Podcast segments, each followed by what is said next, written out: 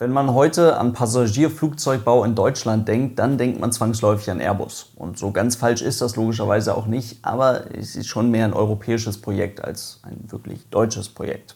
Aber gut, wirklich deutscher Flugzeugbau ist schon eine ganze Weile her. Ein ganz besonderes Flugzeug in dieser Hinsicht ist der erste in Deutschland nach dem Zweiten Weltkrieg gebaute und auch wirklich eingesetzte Passagierjet, und zwar die VFW 614. Und über dieses Flugzeug sprechen wir heute mal.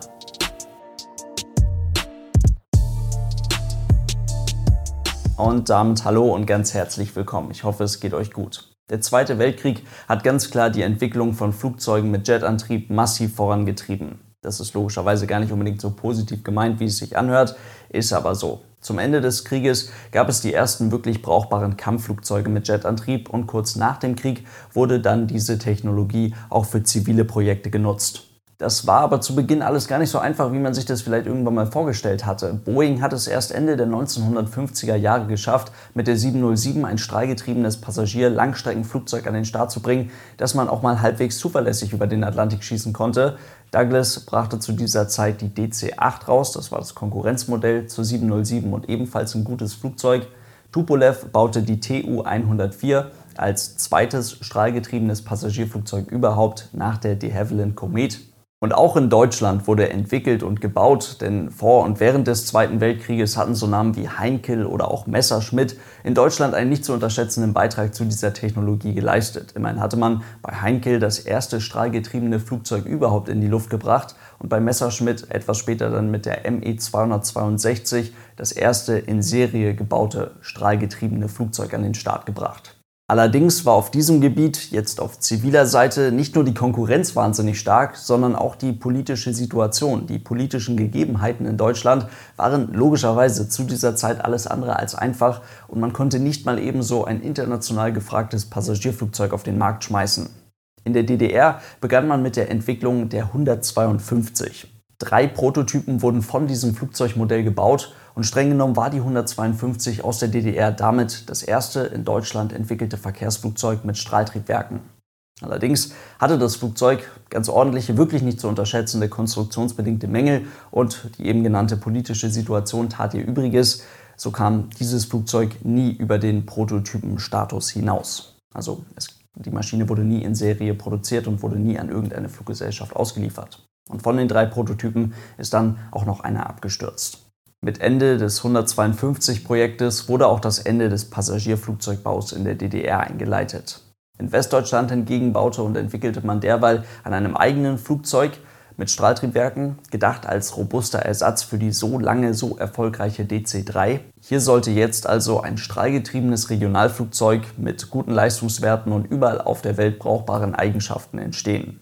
Und um jetzt hier nicht vollends gegen die amerikanische und englische Flugzeugbaukonkurrenz abzulosen, mussten sich schon hier Anfang der 1960er Jahre einige deutsche Flugzeughersteller zusammentun. Focke, Wulf, Hamburger Flugzeugbau und Weser Flugzeugbau taten sich damals dann zu VFW zusammen. VFW steht für Vereinigte Flugtechnische Werke, das Ganze mit Sitz in Bremen und gemeinsam entwickelte man dann an der Idee eines Regionalflugzeuges mit Strahltriebwerken mit amerikanischen Turbofan-Triebwerken mit etwa 40 Sitzplätzen. Da der Triebwerkshersteller Lycoming, den man eigentlich für dieses Projekt gewinnen wollte, die Entwicklung des für das Projekt passenden Triebwerkes einstellte, musste man sich dann Rolls-Royce als Partner suchen und mit denen zusammen ein eigenes für die VFW 614 bestimmtes Triebwerk entwickeln. Das heißt, man musste hier jetzt nicht nur ein völlig neues Flugzeug konstruieren und bauen, sondern auch dazu ein passendes neues Triebwerk entwerfen. Das braucht eine ganze Menge Zeit und Geld. Und ganz ähnlich wie man das auch heutzutage beispielsweise in China mit deren Flugzeugbau sehen kann, benötigt so ein Projekt dann, um diese Zeit zu überbrücken, massive Rückendeckung seitens der Regierung. Und das war auch hier mit der VFW 614 nicht unbedingt anders. Die Prioritäten lagen dabei damals schon auf einem möglichst leisen Regionalflugzeug, das mit Kurzstarteigenschaften ausgestattet an so ziemlich allen möglichen kleineren Flughäfen ohne größere Lärmschutzeinschränkungen starten und landen darf.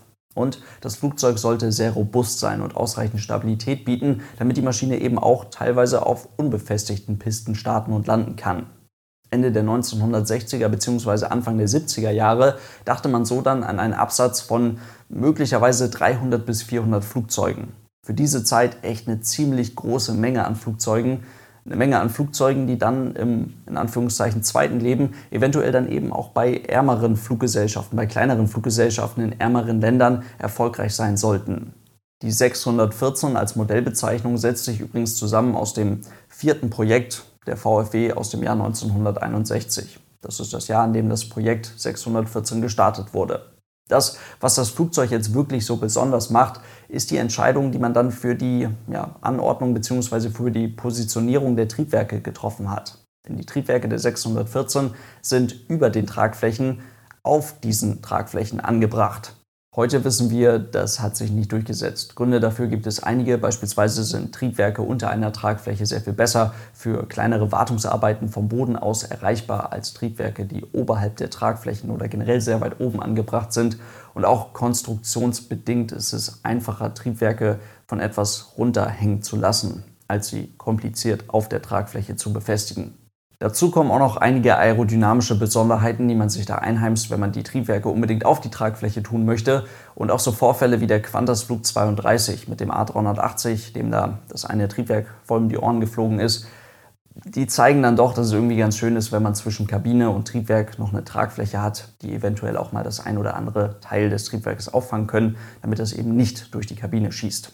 Aber gut, bei der VFW 614 hat man sich aber eben dafür entschieden, die Triebwerke auf die Tragfläche zu packen. Und wenn man sich nochmal die Prioritäten dieses Flugzeugprojektes vor Augen führt, dann ist diese Entscheidung auch durchaus nachvollziehbar.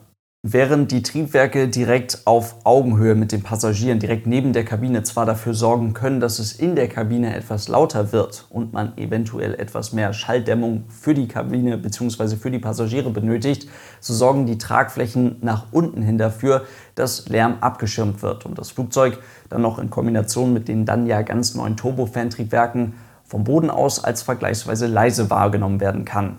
Gleichzeitig sorgt die Positionierung der Triebwerke dafür, dass das Flugzeug sehr flach über dem Boden sitzen kann. Das Fahrwerk dabei sehr kurz und damit leicht, aber gleichzeitig auch stabil bleiben kann, ohne dass die Triebwerke Gefahr laufen, irgendwelche Steine oder irgendwelchen Dreck vom Boden einzusaugen. Auf eine Schubumkehr hat man bei der VFW 614 übrigens ebenfalls verzichtet.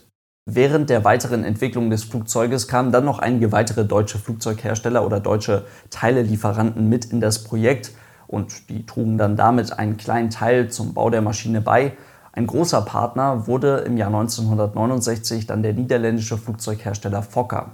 Denn VFW und Fokker taten sich 1969 zusammen und somit wurde auch schon die VFW 614 ein in Anführungszeichen europäisches Projekt bzw. immerhin ein Flugzeugprojekt über Ländergrenzen hinaus.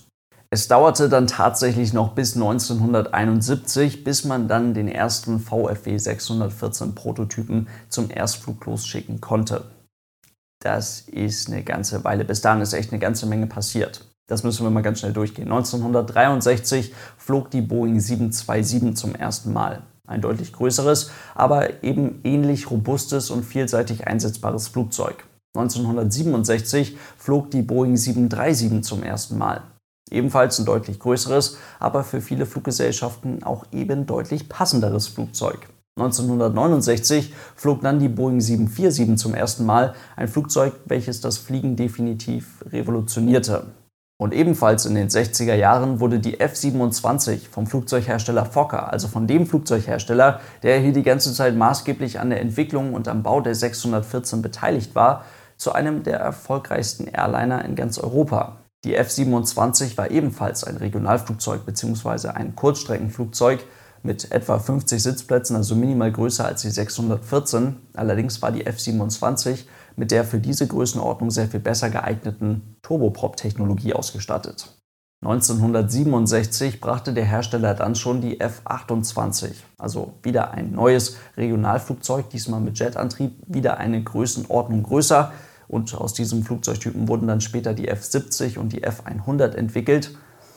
Man kann also sagen, dass Fokker selbst schon zu dieser Zeit ein durchaus brauchbares Portfolio an Kurzstrecken- bzw. Regionalflugzeugen für den europäischen Markt hatte. Und aufgrund der Zusammenlegung von Fokker und VFW war Deutschland ab Ende der 1960er Jahre ja selbst daran interessiert, dass diese Flugzeugtypen erfolgreich in Europa sind. Die mit Abstand wichtigste Entwicklung zu dieser Zeit war dann aber logischerweise die Gründung von Airbus. Da ging es jetzt nämlich nicht mehr nur noch darum, deutsche Flugzeugbaukompetenzen zu bündeln, sondern hier ging es um ganz Europa. Und hier ging es darum, ein wirklich international konkurrenzfähiges Produkt auf den Markt zu bringen. Und VFW Fokker war von Anfang an mit an diesem Airbus-Projekt beteiligt.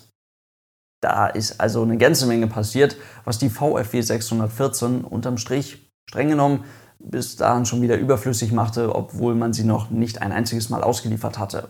Trotzdem hat man das Ding gebaut. Und zwar erstmal drei Prototypen davon, die man dann mit dem damals ja ebenfalls noch ganz neuen Triebwerk zum ersten Mal in die Luft schickte und dann auch durchs Testprogramm prügelte. Dann gab es allerdings zwei große Rückschläge. 1971 hatte Rolls-Royce kein Geld mehr. Rolls-Royce war pleite und musste von der Regierung durch ein Restrukturierungsprogramm getragen werden, musste neu strukturiert werden und musste neu aufgebaut werden. Für einen potenziellen Kunden der VfW 614 ist das ziemlich schlecht. Denn es gab ja kein Alternativtriebwerk zu diesem Flugzeug. Im Februar 1972 stürzte dann auch noch der erste VfW 614 Prototyp ab. An Bord befanden sich drei Besatzungsmitglieder. Alle konnten sich mit Fallschirm aus dem Flugzeug retten. Allerdings kamen nur zwei von drei Leuten heil am Boden an. Der Co-Pilot verunglückte damals tödlich. Und die VfW 614, das erste Modell, was man davon gebaut hatte, wurde ein paar hundert Meter vom Bremer Flughafen entfernt zerstört. Grund für den Absturz war damals ein sogenanntes Flattern des Höhenleitwerkes. Ausgelöst wurde das durch den Abgasstrahl der Triebwerke, welche mehr oder weniger ungehindert auf das dahinterliegende Höhenleitwerk trafen. So zeigten sich jetzt also konstruktionsbedingte Mängel der VfW 614. Das konnte man zwar durch eine Optimierung des Höhenleitwerkes lösen, also das Problem konnte man tatsächlich beseitigen. Nichtsdestotrotz blieben Nachteile aufgrund der Positionierung der Triebwerke.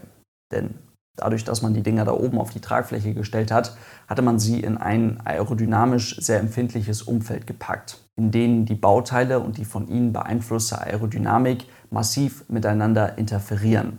Auch wenn das Flugzeug gute Flugeigenschaften lieferte und auch die Triebwerke das hielten, was sie versprachen, was Treibstoffverbrauch oder auch Geräuschkulisse anging, mit 25.000 Fuß und nicht einmal Mach 0,7 konnte die VfW 614 weder hoch noch schnell fliegen. Erst 1974 wurde der Flugzeugtyp dann durch das Luftfahrtbundesamt hier in Deutschland zugelassen. Die Unterstützung seitens des Staates war bis dahin eigentlich nicht mehr vorhanden, war komplett zusammengebrochen, denn man hatte ja das Airbus-Projekt an den Start gebracht und hatte vor zwei Jahren, also 1972, das erste Mal den Airbus A300 in die Luft gebracht und es galt jetzt, diese Maschine zu verkaufen. Das heißt, jegliche Energie steckte man in das Airbus-Projekt und nicht in die VFW 614. Denn Bestellung gab es für dieses Flugzeug so gut wie gar nicht. Zwei Flugzeuge gingen zu einer Fluggesellschaft nach Dänemark. Insgesamt elf Flugzeuge wurden nach Frankreich geliefert und drei Flugzeuge baute man für die deutsche Luftwaffe. Das war's. Mehr Flugzeuge gab es in der Serienproduktion nicht. Die letzte bei der Luftwaffe flog man bis 1999 und die letzte flugtaugliche VFW 614 überhaupt gab es bis Dezember 2012 beim Deutschen Zentrum für Luft- und Raumfahrt. Heute gibt es dieses Flugzeugmodell nicht mehr am Himmel. Und auch wenn die Piloten, wie gesagt, immer mal wieder über gute Flugeigenschaften der VfW 614 sprachen, die Maschine konnte sich nie so wirklich durchsetzen. Für sie war nie so wirklich Platz. Andere Konstruktionen konnten sich aus guten Gründen sehr viel besser durchsetzen. Und trotzdem hat die VfW 614 Vor- und Nachteile vom gemeinsamen Flugzeugbau über Ländergrenzen hinweg in Europa aufgezeigt und verdient damit sicherlich einen Ehrenplatz in der Geschichte des deutschen und auch europäischen Flugzeugbaus.